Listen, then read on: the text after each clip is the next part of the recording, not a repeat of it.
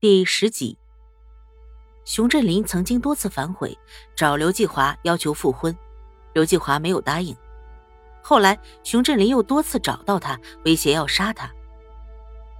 二零零九年元旦和一月三日，熊振林曾经两次找到刘继华，并威胁，不仅要杀他，还要杀他身边的人。他说：“只杀年轻人，不杀老人，因为年轻人可以传宗接代。”刘继华说：“熊振林心胸狭窄，报复心强，只要跟他有过过节的人，过多长时间他都还想着报复对方。”熊振林的小学同学于家志发现，老同学变得和以前不一样，说话举止呈现说不出的异常。他揣摩着是不是离婚受了刺激太大，以前赚那么多钱什么都有，突然之间什么都没有了。按照熊振林要强的性格，打击是蛮大的。熊振林显露杀机，于启章是早有预感的。元旦前一天，老于发现熊振林在家门口烧废鞋面，火很大，把刘继华门口的墙都烧黑了，便叫他不要烧。没想到熊振林满目凶光的吼他说：“你个老狗叫什么？我一刀子把你杀死。”后来在警方的审讯中，被问及为何要杀死那些雇工。熊振林说：“他们占过自己的便宜，所以杀一个也是杀，杀几个也是杀，反正是犯了案，难逃一死。”为此，熊振林还制定了详细的杀人计划。熊振林收购站的三名帮工，其中两个人是曾经流浪在外的智障人，后被熊振林收留，每个月有两百块钱工钱；另外三个人是卖废品给熊振林的老客户。平时经常到熊振林那里帮忙。警方分析，这些人可能平时多多少少都跟熊振林有一些小矛盾。二零零九年一月五号凌晨，熊振林给母亲打电话说：“你以后不要再给我打电话了，我走了，现在就走。家里有些值钱的东西，您过来拿过去。”当天，随州飘起了入冬以来的第一场雪。熊振林逃去海南后，越想越不甘心。五天后，仇恨又把他拉回湖北。熊振林准备在腊月二十九这天，对难逃一劫的刘继华、于启章和另外几个有过过节的人再下杀手。这不由得让人想起邱兴华。邱兴华在逃脱围捕之后，沿着铁路回家，决心杀死曾经相濡以沫的妻子。最终，熊振林和邱兴华一样，栽在了回家的路上。熊振林对警察说：“终于可以睡个好觉了。”公安部 A 级通缉犯熊振林，犯故意杀人罪，于二月九日九点在湖北省随州市中级人民法院第一次公开审理。合议庭于十一点四十五分当庭宣判，熊振林犯故意杀人罪成立，判处死刑，剥夺政治权利终身。在庭审中，穿着球衣的熊振林时常主动起身回答询问。并且为自己辩解，偶尔低头翻看手中的纸条。在法官的准许下，他宣读特别声明。他说，作案前的半年多始终精神抑郁，请求科学鉴定。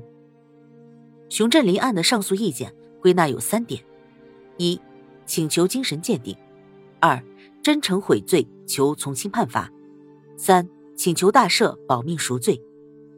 庭审中，熊振林还向法庭揭发。看守所内三起犯罪行为，以求立功减罪。省检察院的检察员认为，熊振林的精神鉴定请求应予驳回，其悔罪表现难以弥补罪大恶极，终审法庭应当维持一审的死刑判决。庭审持续约两个小时，控辩双方围绕是否应该进行精神鉴定展开激烈的辩论。法庭未当庭宣判。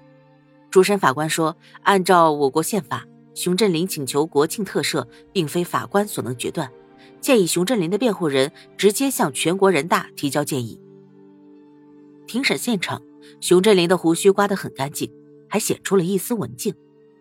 回答问话的时候音量很低，法官不时的提醒他大点声，让人很难想象他是那个杀了八个人的杀人犯。在提到那句“杀一个是一个”的时候。熊振林说：“那不是他的真实意图，不应该写进去。”他说：“当时一直昏昏沉沉，也可能是迷迷糊糊中说的。”至于为什么先杀帮工，为什么喝酒，为什么残杀两岁的孩子，为什么扯电话线，熊振林把这一切问题都归咎于排除妨碍。提到为什么杀人，他说当时精神忧郁，婚姻失败，生意失败，对生活失去信心。二零零九年二月二十七日，熊振林向法官递交了一份悔过书。这是一审、二审以来他当庭递交的第三份悔过书。悔过书中称，熊振林称自己并非十恶不赦，是一个老实人。他为情所伤，由爱变恨，才会酿成惊天血案。他还说自感罪行深重，给受害人家属带来深重的精神创伤和物质损失。他说他愿意认罪，深表自责和歉意，请领导给他一个生的机会，给他一个改造的机会。一审判决认为，熊振林无任何从轻或减轻处罚情节，对其认罪态度未置可否。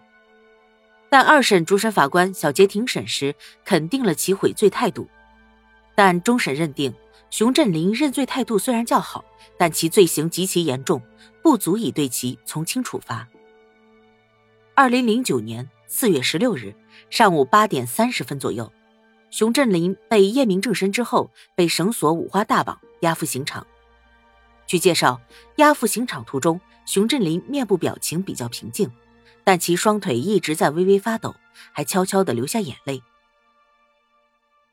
被执行死刑前，熊振林说他本质不坏，不是杀人恶魔，但他表示自己做的事儿，自己愿意承担责任，没有太多遗憾。他还说，从和谐社会角度考虑，国家应当废除死刑。熊振林还说，希望能用药物注射，因为打枪很疼。不过，随州没有药物注射死刑的条件，所以执行人员对熊振林实行的是枪决。囚车上，当法警询问熊振林有没有遗言时，熊振林泪流满面地说：“想见见妈妈。”在翻阅资料时，看到这句话，我心里是十分唏嘘的。早知今日，何必当初呢？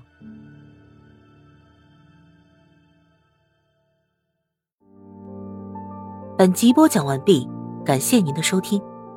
喜欢本专辑，别忘了点订阅关注。